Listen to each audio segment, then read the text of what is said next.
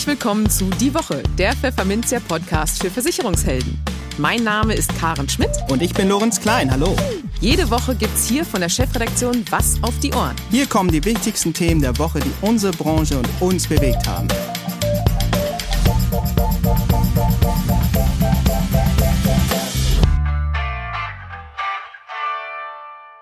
Moin aus Hamburg und herzlich willkommen zu Folge 42 unseres Podcasts. Heute ist Freitag, der 14. Mai 2021. Und diese Themen haben wir heute für Sie. Wir sprachen mit Heiko Rettmann, Geschäftsführer des Serviceanbieters Honorarkonzept, über die Aussichten für die Honorarvermittlung und Beratung in Deutschland. In den News der Woche kritisiert der CDU-Abgeordnete Carsten Brotesser mit scharfen Worten die Lustlosigkeit von Bundesfinanzminister Olaf Scholz in Sachen Riester-Reform. Und wir beleuchten die Tatsache, dass von den heute 30-jährigen Männern statistisch gesehen jeder zweite im weiteren Leben pflegebedürftig wird. In der Kolumne der Woche spricht Vertriebsexperte Tobias Haft darüber, warum sich Excel und Outlook nicht für Vertriebsaktionen eignen. Und für unser Schwerpunktthema für den Monat Mai, geförderte Vorsorge, sprechen wir mit Manuel Wicke, Mitglied des Vorstands des FPSB Deutschland, über typische Kritikpunkte an der Basisrente und ob an diesen auch etwas dran ist. Aber bevor es losgeht, kommt an dieser Stelle ein kurzer Werbehinweis. Nachhaltigkeit ist das Trendthema unserer Zeit. Davon ist die Zürich-Versicherung überzeugt. Doch Nachhaltigkeit ist mehr als nur regional und saisonal einzukaufen oder auf Ökostrom zu setzen. Nachhaltigkeit geht auch in der Altersvorsorge. Anlegen mit gutem Gewissen und guter Rendite. Der Markt und die Kunden sind da. 75 Prozent der bis 35-Jährigen bevorzugen eine nachhaltige Altersvorsorge, zeigt eine aktuelle Umfrage. Wie du jetzt mit den ESG-Depotmodellen der Zürich-Versicherung nachhaltig bei deinen Kunden punkten kannst, erfährst du unter www.zürich-maklerimpuls.de slash Vorsorge. Im Gespräch. Heiko Rettmann war, beginnend im Jugendalter, für viele Jahre beim Fußballverein Karlsruher SC aktiv. Für eine Bundesliga-Karriere hat es zwar nicht ganz gereicht, aber immerhin hat er bis heute noch ab und zu Kontakt zu einigen der damaligen Jungstars. Wie zum Beispiel Mehmet Scholl, wie er uns im Vorfeld des gleich beginnenden Interviews schilderte. Was den Aufstieg seines früheren Vereins in die erste Liga betrifft, muss sich Rettmann vorerst noch gedulden. Und das trifft sicherlich auch auf das zu, woran der Geschäftsführer des Serviceanbieters Honorarkonzept seit nunmehr acht Jahren arbeitet den Durchbruch für die Honorarberatung und Vermittlung in Deutschland. Warum er so optimistisch ist, diese Herausforderung zu bewältigen, welche Rolle die Grünen dabei spielen und warum eine Vergütung gegen Provision und Honorar für Versicherungsvermittler keine Gegensätze sein müssen, erfahren Sie jetzt. Guten Tag, Heiko Rettmann. Schön, Sie hier bei uns im Podcast zu begrüßen. Hallo, Herr Klein. Freue mich. Grüne wollen weg von der Provisionsberatung. Das titelte Pfefferminzia Ende März, nachdem das vorläufige Wahlprogramm der Partei vorgestellt wurde. Das vollständige Zitat aus dem Programm lautet so, wir wollen weg von der Provisionsberatung und schrittweise zu einer unabhängigen Honorarberatung übergehen. Dafür schaffen wir eine gesetzliche Honorarordnung, die FinanzberaterInnen stärkt und unabhängiger macht. Haben Sie einen Luftsprung gemacht, als Sie das gelesen haben, zumindest gefühlt. Ja, es ähm, liegt natürlich nahe, ja, dass man ähm, mit dem Titel Honorarkonzept in seinem Firmennamen natürlich bei einer solchen ähm, bei einem solchen Zitat ähm, Freude ähm, verspürt, beziehungsweise dann vielleicht auch äh, dazu geneigt ist, einen Luftsprung zu machen. Ich muss Ihnen ganz ehrlich sagen, ähm, ich mache deswegen keinen Luftsprung, sondern ich sehe hier einfach eine Entwicklung schon seit vielen Jahren äh, Monaten und inzwischen ja auch Jahren. Ich äh, bin ja bereits acht Jahre Geschäftsführer der Honorarkonzept und äh, verspüre eigentlich von Jahr zu Jahr eine deutliche Zunahme dieses Themas. Ähm, und zwar gerade auch im Hinblick, wenn man die neuesten Entwicklungen nimmt nach IDD 2018, dass eben gerade auch in hybrider Form beraten und vermittelt werden darf. Es hat nochmal deutlich auch zugelegt dann auch bei den Vermittlern. Und insofern ähm, glaube ich einfach daran, dass dieses ganze Thema, ja, was eben den Unternehmer, den Vermittler betrifft, ähm, jetzt natürlich nochmal gestärkt wird mit eben solchen Aussagen und eben den Wahlprogrammen auch zum Beispiel der Grünen. Und wenn man die Umfragewerte ja ähm, mitverfolgt, dann ähm, liegt es nahe, dass man davon ausgehen darf, äh, dass die Grünen zumindest mal Teilaspekte ihres Wahlprogramms aufgrund der Regierungsbildung am 26. September ähm, wahrscheinlich auch durchsetzen wird oder zumindest mal auch in der Diskussion bleiben wird. Und ähm, insofern, ja, glaube ich daran, dass wir weiter Rückenwind erhalten, aber das zeichnet sich schon seit vielen, wie gesagt, äh, Monaten und Jahren auch ab und äh, wird jetzt immer deutlicher. Mhm. Ich komme nochmal auf die Grünen ganz kurz zurück. Das Konzept, das Honorarkonzept auf der eigenen Webseite beschreibt, kommt in einer in Teilen nahezu wortgleichen Formulierung daher, wie es bei den Grünen im Programm eben auch steht. Ihr Konzept wirbt nämlich bei Versicherungsvermittlern damit, schrittweise in die Honorarberatung einzusteigen. Und das ja offenbar durchaus erfolgreich, wie die deutliche Zunahme der Honorare im ersten Halbjahr 2020 ja auch zeigt. Hat sich der Trend in der zweiten Jahreshälfte ähm, und auch in diesem Jahr fortgesetzt?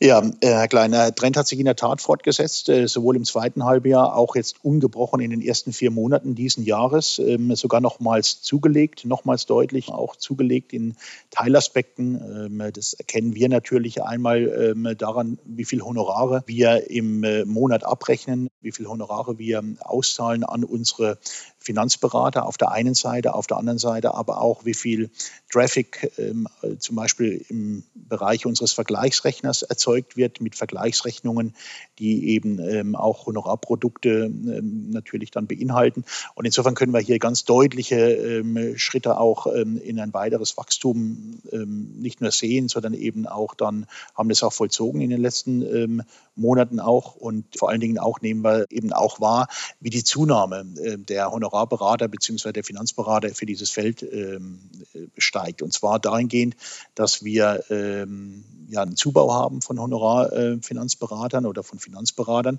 Und so wie Sie auch schildern, ähm, es ist ja in der Tat so, es ähm, hat, glaube ich, niemand etwas davon, wenn wir so in Absolutitäten sprechen. Ja, also das eine oder das andere. Also sie diese Welten immer parallel versuchen, irgendwie ähm, gegeneinander auch ähm, darzustellen, sondern unser Konzept ist ja in der Tat, man hat ja einen sehr, sehr liberalen Ansatz und äh, verkörpert ja das eine zu tun, ohne das andere zu lassen. Wir glauben daran, dass es einfach ähm, zwei äh, wesentliche Punkte gibt. Zum einen ähm, ist es der Punkt der Unabhängigkeit, dass der Unternehmer sich, der Makler als Fachwalter des Kunden auch selbst immer weiter unternehmerisch unabhängig aufstellen sollte und aufstellen muss.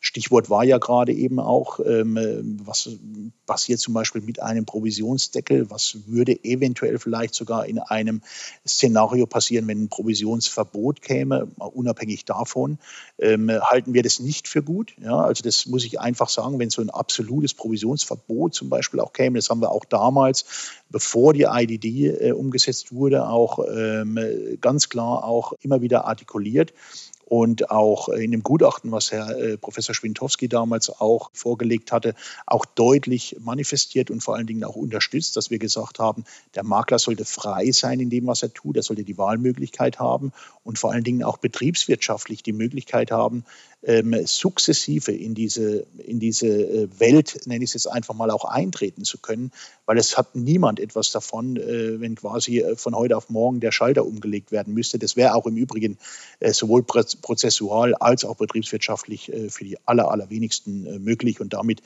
hätte auch die Honorarberatung, Honorarvermittlung weniger Chancen, glaube ich. In der Tat scheuen Vermittler den, den radikalen Cut oder auch den, den Komplettwechsel in die lupenreine Honorarberatung. Die Zahlen im DIHK-Vermittlerregister stagnieren ja bei so etwas über 300.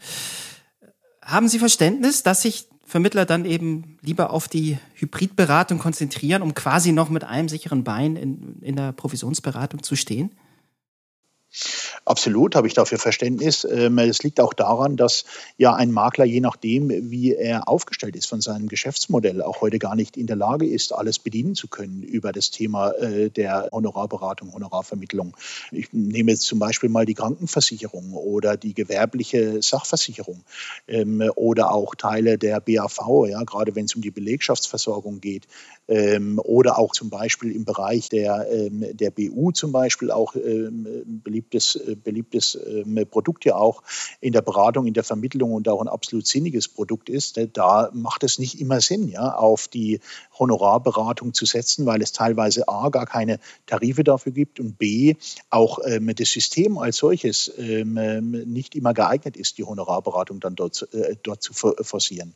Wenn ich natürlich sehr spitz im Markt bin, also ähm, ich sage jetzt mal eine volle Konzentration auf das Thema Altersvorsorge, Vermögensaufbau, Generationenübertragung, Erben und Schenken habe, auch teilweise in der privaten Sachversicherung, das sehen wir ja, das sind absolut Modelle, die ganz hervorragend und äh, zu 100 Prozent funktionieren und auch der Markt und die Auswahl, die gegeben ist, absolut dafür geeignet ist. Auf der einen Seite. Auf der anderen Seite, wie ich bereits gesagt habe, gibt es eben ähm, ja, ähm, ein Spektrum auch, was eben nicht dafür, noch nicht dafür geeignet ist. Und deswegen halten wir auch den hybriden Ansatz für absolut sinnig. Und ähm, deswegen schielen wir gar nicht so sehr auf die etwas mehr wie 300 äh, bei der ähm, Industrie- und Handelskammer zugelassenen ähm, ähm, Versicherungsberater.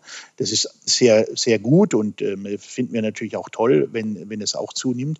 Aber ähm, unser Klientel, und ähm, das können wir jetzt hier ja bei 1600 Finanzberatern, mit denen wir bundesweit inzwischen zusammenarbeiten, wunderbar sehen, dass wir ähm, hier zu 99 Prozent es mit hybriden Maklern zu tun haben, also mit hybrid arbeitenden Maklern zu tun haben. Und das ähm, ist, äh, glaube ich, das Erfolgsrezept. Und äh, viele kriegen das gar nicht so stark mit, weil sie eben immer diese Versicherungsberater, diese absolute Zahl beobachten beobachten. Dort stagniert diese Zahl, aber im Hintergrund ist eine ganz klare Dynamik ähm, eben mittlerweile zu verspüren in die ähm, sehr starke Richtung eben der Honorarberatung, Honorarvermittlung, gerade im Bereich Altersvorsorge, Vermögensaufbau, was ich gerade eben ausführte. Ja, Sie haben den Mangel an Nettotarifen hervorgehoben. Welche weiteren Herausforderungen, zum Beispiel rechtlicher Art, gibt es denn bei der hybriden Vergütung? Ähm, was, was gibt es da zu beachten? Aus Vermittlersicht? Ja, ich möchte vielleicht noch äh, zu der, zu der Anzahl von Nettotarifen. Also in den Aspekten, in denen es ja wunderbar funktioniert, ist die Auswahl der Nettotarife also sehr stark, sehr groß und auch sehr weitreichend, äh, gerade im Maklerbereich, ja, in dem ja auch oft über den Best Advice gesprochen wird, den Ansatz äh, und ja ausgiebige Anzahl an Angeboten auch erstellt werden muss, gerade für die Entscheidung auch gegenüber seinem Kunden auch klar zu machen. Also hier ist es ähm, aus meiner Sicht überhaupt gar nicht, ähm, äh, gar nicht so, dass, dass da ähm, Nettotarife nicht vorhanden sind, aber eben in Teilaspekten, ja, also zum Beispiel, wie gesagt, in der Krankenversicherung, ja, auch in der gewerblichen Sach gibt es individuelle Deckungskonzepte Konzepte. Da ist es einfach schwer, dort reinzukommen, momentan auch noch mit der Nettoversicherung. Und deswegen ähm, würde ich es darauf eben dann begrenzen. Aber gerade im Bereich Altersvorsorge, ähm, Geldanlage, aber auch im Bereich äh, private Sachversicherung gibt es eine unglaublich äh, tolle Anzahl ähm, von Nettotarifen. Da haben wir auch überhaupt gar kein Problem. Ähm, darüber hinaus gilt es äh, zu beachten, gerade wenn man hybride arbeitet, dass man eben nicht suggeriert nach außen hin, ähm, dass man eben der Honorarberater ist. Dafür gibt es eben den Erlaubnistatbestand 34d Absatz 2 mit dem Thema Versicherungsberater, das, was ja auch Sie gesagt haben, das ist dieses, äh, die, die reine Lehre, sage ich jetzt einfach mal ähm, sondern wenn ich agiere als Versicherungsvermittler mit 34d Absatz 1, ist die, ähm, äh, die Vermittlungsabsicht in den Mittelpunkt nach wie vor zu stellen, wie das Maklergeschäft eben auch dann entsprechend ähm, definiert auch ist. Und ähm, so habe ich dann halt eben auch ähm, mich zum Beispiel auf der Website entsprechend auch zu artikulieren und auch nach außen hinzustellen und eben nicht, ich sage jetzt mal dem Kunden, ähm, ähm, ja, eine, ähm, eine Welt vorzumachen, die im Hintergrund halt eben auch durch zum Beispiel noch vorhandener Courtageberatung ähm, äh, nicht die reine Lehre ist der Honorarberatung. Also da muss man ein bisschen in der Außenwirkung aufpassen. Da sind wir auch immer in den Gesprächen mit unseren Maklern, äh, zu sagen, äh, wie, wie haben sie sich aufzustellen, aber können natürlich auch äh, immer wieder beschreiben, dass sie natürlich auch äh, Honorartarife vermitteln. Das ist äh, absolut in Ordnung. Und ähm, in der Vergütungsdarstellung ist es ja so, dass die Makler, die mit uns zusammenarbeiten, auf einen breiten Fundus der sogenannten Honorarverträge und Honorarnoten zurückgreifen können. Das heißt, rechtlich geprüfte äh, Honorarverträge, die, die eben aus unserem System verwendet werden durch die Makler. Und so haben sie alle Möglichkeiten, ähm, in allen Facetten der Honorarberatung hier rechtssichere Honorare auch ähm, zu gestalten und über uns hier auch dann abrechnen zu lassen. Das heißt, wir agieren ja hier mit dem kompletten Forderungsvertrag Versicherungsmanagement. Und äh, somit haben wir eigentlich auch für den Makler, äh, ich nenne es jetzt einfach mal einen sehr bequemen Weg, auch das Ganze rechtssicher und rechtskonform, äh, aber auch prozessual sehr schlank und sehr effektiv auch abwickeln zu können. Ähm, und äh, insofern gibt es gar nicht so sehr viele Herausforderungen, sondern lediglich darauf, halt eben zu sagen, in welchen Facetten meines Geschäftsmodells konzentriere ich mich wie, ähm, entweder gegen Honorar oder eben gegen Courtage oder ähm, überlasse es sogar meinem Kunden halt eben, indem ich ihm beide Möglichkeiten offeriert habe, ja, ähm, die es am Markt eben dann möglich macht, auch zu vermitteln, ähm, ähm eine Entscheidung auch mit selbst natürlich ähm, herbeizuführen, äh, gemeinsam mit seinem Berater. Das ist natürlich das, äh, das äh, Gewünschte und das Gewollte in der Qualitätsberatung, gemeinsam mit seinem Kunden natürlich dann auch die Entscheidungen gemeinsam zu manifestieren sagt Heiko Rettmann, Geschäftsführer der Honorar Konzept GmbH. Vielen Dank für das Gespräch. Sehr gerne, Herr Klein. Dankeschön. Die News der Woche Teil 1. Mit 20 Jahren fühlt sich das Erwachsensein noch ganz frisch an. Man will nach der langen Schulzeit endlich durchstarten und freut sich auf eine verheißungsvolle Zukunft. Auch die Riester-Rente hat dieser Tage einen solch runden Geburtstag erlebt. Doch Feierstimmung will nirgends aufkommen. Eher werden lautstarke Abgesänge auf den Jubilar angestimmt. Von vielen Gegnern wird das staatlich geförderte Vorsorgeprodukt inzwischen als rentenpolitischer Dinosaurier wahrgenommen, der ruhig aussterben sollte.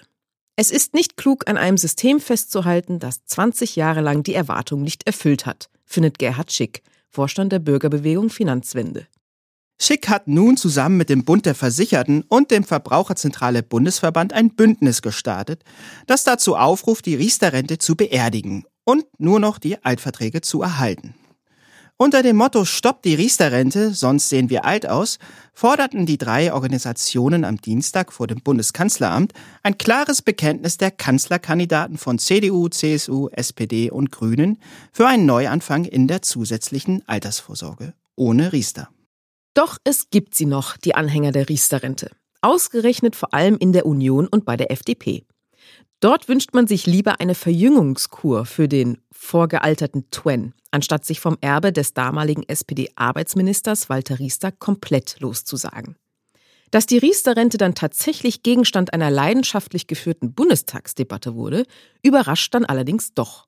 Aber genauso kam es am späten Donnerstagabend des 6. Mai. Gegen 22.45 Uhr trat der CDU-Finanzexperte Carsten Brotesser ans Rednerpult. Und was folgte, war eine Rede, die wohl auch den letzten Hinterbänkler zu dieser vorgerückten Stunde im karg besetzten Plenum wachgerüttelt haben dürfte. Liebe Kolleginnen und Kollegen, wie Sie sehen, trage ich heute keine Krawatte bei dieser Rede im Plenum. Und das hat auch einen guten Grund, denn in den letzten Wochen ist mir mehrfach der Kragen geplatzt. Hoppla, wieso hatte Brotesser denn eine derartige Krawatte, pardon, einen so dicken Hals? Nun, der Adressat seines Ärgers heißt Bundesfinanzminister Olaf Scholz von der SPD. Denn Brotessers Fraktionsarbeitsgruppe hatte dem Minister bereits vor geraumer Zeit konkrete Verbesserungsvorschläge vorgelegt, um die Riester-Rente günstiger, bürokratieärmer und zukunftssicherer zu machen, wie er schilderte. Was daraus wurde, hören Sie jetzt von ihm selbst.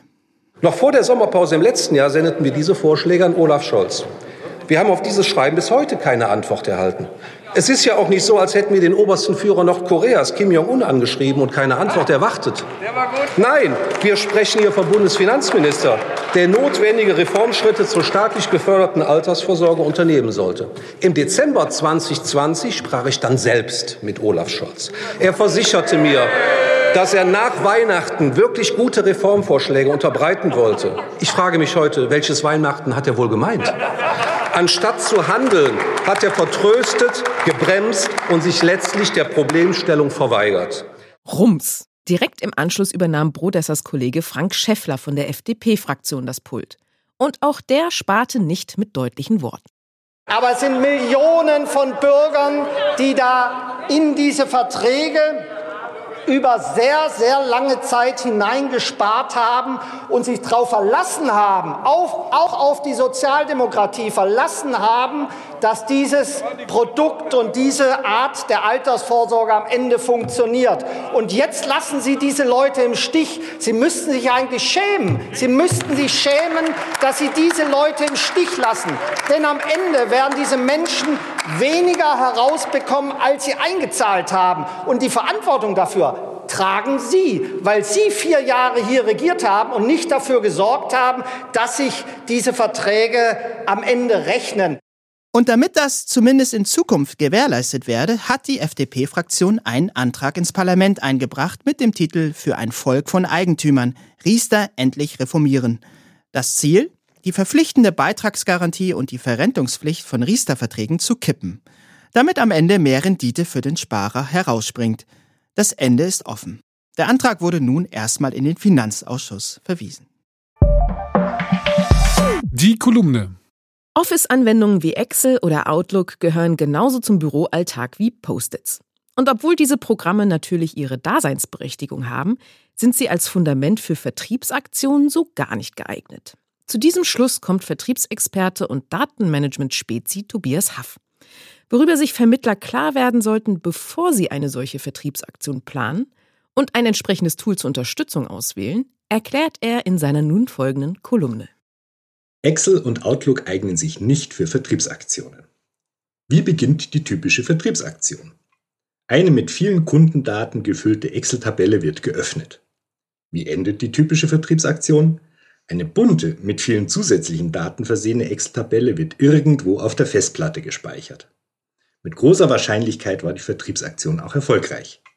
Nicht so, wenn ich mir die CRM-Brille aufsetze und das Ganze aus dem Blickwinkel des Kundenbeziehungsmanagements betrachte, dann ist das ungefähr so, wie wenn Sie sich nach reichlichem Genuss von Schmerzmitteln und Alkohol ans Steuer setzen und Vollgas geben. Schlimmer wäre nur, wenn Sie sich dazu noch die Augen verbinden. Das entspricht ungefähr übrigens denjenigen Aktionen, die per Post-it und Notizblock umgesetzt werden. Office-Anwendungen wie Excel oder Outlook gehören genauso zum Büroalltag wie Post-its. Sie sind da nicht mehr wegzudenken. So gut diese Werkzeuge für sich genommen funktionieren, um zu kommunizieren, mit großen Zahlenmengen zu rechnen oder schnell eine Info aufzuschreiben, so schlecht sind sie als Fundament für Vertriebsaktionen geeignet. Wenn Sie datenbasierten Vertrieb oder irgendeine Art von System zum Kundenbeziehungsmanagement aufsetzen wollen, verbauen Sie sich damit den Weg in die Zukunft. Ich kenne keine bunt leuchtende und mit vielen interessanten Daten gefüllte Tabelle, die später strukturiert ausgewertet wurde. Dafür möchte ich nicht wissen, wie viele wertvolle Informationen zum Kunden in irgendwelchen Tabellenzellen stecken. Gleiches gilt für die E-Mail-Kommunikation. Am Ende des Jahres sind Unmengen an E-Mails beantwortet. Aber mit wem ich wie oft und warum Kontakt hatte, kann ich nicht mehr herausfinden. Um für die Zukunft etwas besser zu machen, brauchen Sie weder Excel zu löschen, noch Outlook zu deinstallieren oder gar alle Haftnotizzettel zu verbrennen. Es ist auch nicht notwendig, dass Sie eine Data Warehouse anschaffen oder einen IT-Dienstleister damit beauftragen, ein Big Data Analyse CM Projekt für Sie aufzusetzen. Wichtig ist es aber, dass Sie eine klare Meinung entwickeln, wie wichtig Daten und die darin enthaltenen Kundeninformationen für Ihre Arbeit sind. Und dann prüfen, inwieweit sie die Software, die sie zur täglichen Arbeit nutzen, dabei unterstützt oder was ihnen fehlt. Um diese Lücken dann zu füllen und CRM nicht den Office-Tod sterben zu lassen. Die News der Woche Teil 2. Die Sorge, im Alter pflegebedürftig zu werden und auf fremde Hilfe angewiesen zu sein, treibt viele Deutsche um. Laut einer Langzeitstudie der RNV-Versicherung mit dem Titel Die Ängste der Deutschen haben aktuell mehr als 40 Prozent große Angst davor. Dabei gilt, je älter die Menschen sind, desto größer ist die Angst. Unter den Teenagern bis 19 Jahren fürchtet sich demnach nur jeder Vierte vor Pflegebedürftigkeit. Ab einem Alter von 20 Jahren sind es bereits 29 Prozent. Den höchsten Wert mit 57 Prozent ermittelte die Studie bei Menschen ab 60 Jahren. Die R&V-Untersuchung zeigt außerdem, dass die Angst bei Frauen mit 45 Prozent deutlich ausgeprägter ist als bei Männern mit 37 Prozent. Ein Grund dafür ist sicherlich, dass das Pflegerisiko von Frauen etwas höher ist als das von Männern, sagt Adrian Hock von der R&V Krankenversicherung. Von den heute 30-jährigen Männern werde statistisch gesehen jeder zweite im weiteren Leben pflegebedürftig. Bei Frauen seien es vor allem wegen ihrer durchschnittlich fünf Jahre höheren Lebenserwartung aber drei von vier. Für Paare folge daraus eine fast 90-prozentige Wahrscheinlichkeit, dass mindestens einer der beiden Partner im Alter auf Pflege angewiesen sein werde, erklärt Hock. Pflegebedürftigkeit ist für Betroffene und ihre Angehörigen aber nicht nur seelisch, sondern auch finanziell eine große Belastung. Umso wichtiger sei vor diesem Hintergrund die private Vorsorge, so Hock. Die gesetzliche Pflegeversicherung ist in Deutschland aus gutem Grund verpflichtend, dennoch deckt sie nur einen Teil der Kosten ab, erklärt er. Derzeit liege zum Beispiel der durchschnittliche Eigenanteil für einen Pflegeheimplatz bei rund 2100 Euro im Monat, so der Experte weiter. Das Schwerpunktthema. Die staatlich geförderte Rürup-Rente hat mit allerlei Kritikpunkten zu kämpfen. Sie sei nicht flexibel genug, die fehlende Vererbbarkeit sei unattraktiv und die Kosten zu hoch. Und trotzdem kann das Produkt sehr lohnenswert sein. Davon ist Manuel Wickel, Mitglied des Vorstands des Financial Planning Standards Board Deutschland, überzeugt. Wann und für wen die staatlich geförderte Anlageform in Frage kommen könnte, erklärt er nun im Gespräch. Hallo Herr Wickel, ganz herzlichen Gruß nach Erlangen. Willkommen im Podcast. Ja, hallo. Wir reden heute über das Thema Basisrente bzw. Rürup-Rente, wie sie ja auch heißt. Die genießt bei Sparern nicht unbedingt den besten Ruf. Da wird oft als Kritikpunkt angeführt sowas wie mangelnde Flexibilität, fehlende Vererbbarkeit, hohe Kosten. Ist da Ihrer Ansicht nach denn was dran an diesen Kritikpunkten? Finde ich we insgesamt weniger. Ich finde, es ist ein relativ flexibles Produkt. Man kann beispielsweise die Geldanlage komplett frei wählen, also Garantien oder keine Garantien oder irgendwas dazwischen. Ähm, man kann es mit Berufsunfähigkeitsschutz kombinieren und der ist dann ebenfalls steuerlich abzugsfähig. Man kann es den Vertrag relativ einfach beitragsfrei stellen und ähm, ihn grundsätzlich auch in der Zukunft dann wieder fortführen und so weiter. Es ist ähm, sowohl für Kunden als auch für die Gesellschaften äh, deutlich weniger Verwaltungsaufwand als jetzt beispielsweise beim Riester. Und auch deswegen kann ich bei den Kosten da keine ähm, erhöhten Quoten oder ähnliches feststellen, jetzt gegenüber ähm, anderen Altersvorsorgeprodukten. Und äh, zuletzt muss man sich darüber klar sein, es ist ein stark gefördertes Produkt, das eben die gesetzliche Rente ähm, kapitalbasiert privat ähm, ergänzen soll und ich kann eben auch nicht zu meinem Versorgungswerk oder zu meiner deutschen Rentenversicherung gehen und sagen, ich hätte jetzt gerne mal so eine Teilauszahlung und ähm, das äh, äh, Tierheim soll auch noch mal 40 Prozent bekommen oder ähnliches, sondern das geht mhm. eben einfach auch nur eingeschränkt. Also ein paar Einschränkungen sind schon da, das ist klar, ja. Für wen lohnt sich denn dann die Basisrente vor allem? Man muss die Situation immer individuell betrachten. Wenn man es einigermaßen pauschal versucht äh, zu sagen, wo ist die Gruppe vermutlich äh, sehr sicher ähm, mit einem guten Plus, die da rausgeht, wenn sie so einen Vertrag abschließt, kann man wahrscheinlich generell zum einen sagen, dass sie nachgelagert, von nachgelagerter Besteuerung profitieren. Also das heißt, sie zahlen ähm, in der Erwerbsphase höhere Steuern als in der Rentenphase. Das dürften ziemlich viele Menschen sein. Mhm. Und äh, wenn man sehr sicher gehen will, kann man vielleicht davon ausgehen, so 40 Prozent Grenzsteuersatz, das ist relativ einfach bei einem Single oder jemandem, der für sich alleine versteuert, etwa 40.000 und bei einem gemeinsam veranlagten ähm, Paar entsprechend etwa 80.000. Und damit müsste man mit sehr, sehr hoher Wahrscheinlichkeit entsprechend auch davon ähm, profitieren. Sie sprachen das eben schon kurz an, aber welche Vorteile hat denn die Basisrente vor allem auch gegenüber den anderen staatlich geförderten Produkten, Riester-Rente und betriebliche Altersversorgung? Wo sind da die, die Vorteile? Ähm, sie ist, als, als Vertrag ist es einfach nochmal deutlich einfacher. Sie ist äh, ziemlich nah dran an jeder normalen Rentenversicherung. Grundsätzlich ist es sehr viel ähnlicher, ähm, als jetzt zum Beispiel das beim Riester der Fall ist, der bestimmte Garantieanforderungen hat und eben auch dieses Zulagen- und Steuerförderungskonzept oder in der betrieblichen Altersvorsorge, wo eben auf jeden Fall der Arbeitgeber ja auch entsprechend mit reinreden muss, selbst wenn ich den Vertrag aus Entgeltumwandlung komplett bezahle. Ähm, es fallen gegenüber der betrieblichen Altersvorsorge keine Sozialabgaben äh, grundsätzlich an. Oder ähm, ich kann eben, das ist auch ein wesentliches Unterscheidungsmerkmal meiner Meinung nach, dass man hier Verträge auch eben sehr frei bezüglich dieser Kapitalanlage wählen kann. Also beispielsweise auch die, das Garantieniveau, ähm, was ja eben bei Riester und auch bei der BAV zumindest äh, weitestgehend bei der betrieblichen Altersvorsorge festgelegt ist, ähm, mit einem Mindestmaß zumindest. Ähm, das ist doch sehr viel freier und dadurch kann ich eben auch meine Anlageentscheidung, die ja in der Regel über viele Jahrzehnte gehen, ähm, doch durchaus äh, verändern während der Vertragslaufzeit. Ja, und die Garantie sorgt ja auch derzeit für einige Probleme bei Riester zum Beispiel und in der BAV. Ja, genau, richtig. Ne?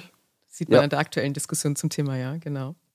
Ähm, was jetzt aktuell in der Corona-Pandemie ja durchaus interessant sein könnte, angesichts der, ich meine, bisher sind sie noch in die Zukunft verschoben worden wahrscheinlich, aber man rechnet ja jetzt schon mit einer Insolvenzwelle auf Unternehmerseite.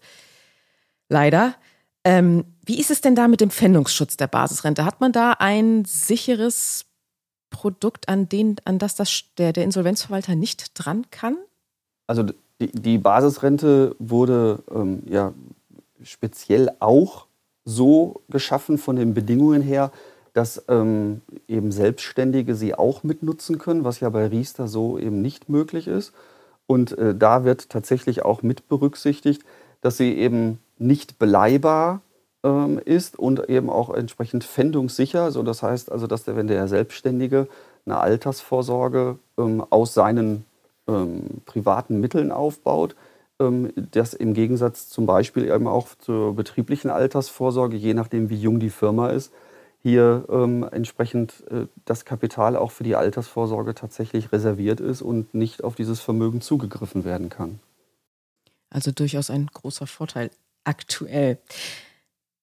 Was müssen denn Vermittler, Versicherungsvermittler vor allem beachten, wenn sie das Thema bei ihren Kunden ansprechen? Worauf sollten sie da so ein bisschen oder was gehört auf jeden Fall thematisiert im Beratungsgespräch? Naja, das knüpft durchaus jetzt an die, an die ähm, Frage an, lohnt, also für wen lohnt sich die Basisrente? Das ist ja eigentlich so der Kernpunkt, den man genau mit dem Kunden ähm, betrachten sollte. Und ähm, ja, ähm, wie viele Regelungen in Deutschland sind, sie, ähm, sind diese Regelungen ähm, einfach etwas komplex, um eine ähm, ja, im Wesentlichen häufig ähm, einem Gerechtigkeits-, äh, auch einem, in gewisser Hinsicht einem Gleichheitsgedanken ähm, zu folgen. Und ähm, dadurch ist es aber dann durchaus ähm, ja, kompliziert zu durchschauen, was jetzt wie genau greift und welche Vertragsarten vielleicht noch entsprechend bestehen.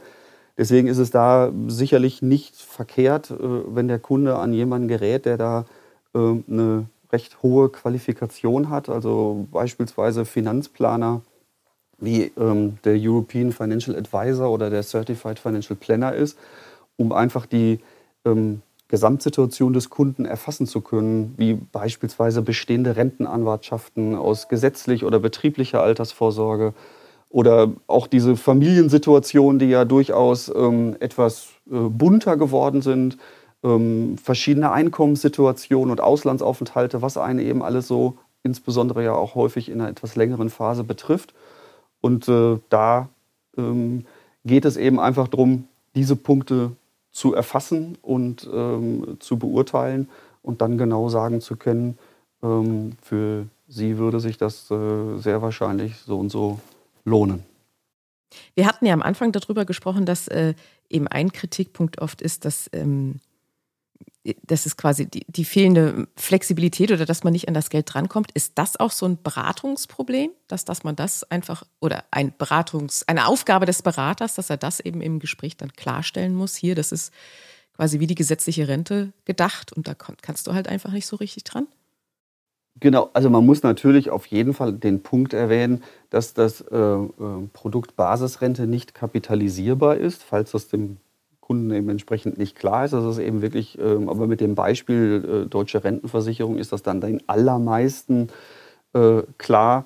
Und ähm, von daher äh, ist das sicherlich ein Punkt, ja. Und es ist sich natürlich auch so wie vieles im Leben. Das ist jetzt keine eierlegende Wollmilchsau im Sinne von, ähm, ich schließe die Basisrente ab und habe damit alles im Bereich meiner Altersvorsorge äh, tiptop erledigt sondern ähm, es ist durchaus sinnvoll zu überlegen, eben ähm, verschiedene Vertragsarten für die Altersvorsorge entsprechend zu nehmen. Und davon sollte durchaus eine Überlegung in Richtung Basisrente ähm, entsprechend gehen. Ähm, aber ja, klar, ähm, es gibt ein paar Einschränkungen in hinsichtlich Flexibilität. Und deswegen sollte man da auch, auch deswegen eben nicht nur auf eine Produktart ähm, entsprechend setzen. Das ist doch ein schönes Schlusswort. Nicht not all eggs in one basket, wie es ja so schön heißt. Das gilt Ja, auch, auch und vor allem genau. für die Altersvorsorge. Genau. Herr Wicke, ganz herzlichen Dank fürs Gespräch. Danke auch. Und wieder haben wir eine Folge unseres Podcasts im Kasten. Schön war's. Fanden wir zumindest. Sie auch? Oder eher nicht? Teilen Sie Ihr Feedback mit uns unter redaktion.pfefferminzia.de. Ansonsten hören wir uns kommenden Freitag wieder. Bis dahin gilt wie immer, bleiben Sie gesund, genießen Sie das Wochenende und kommen Sie gut in die neue Woche.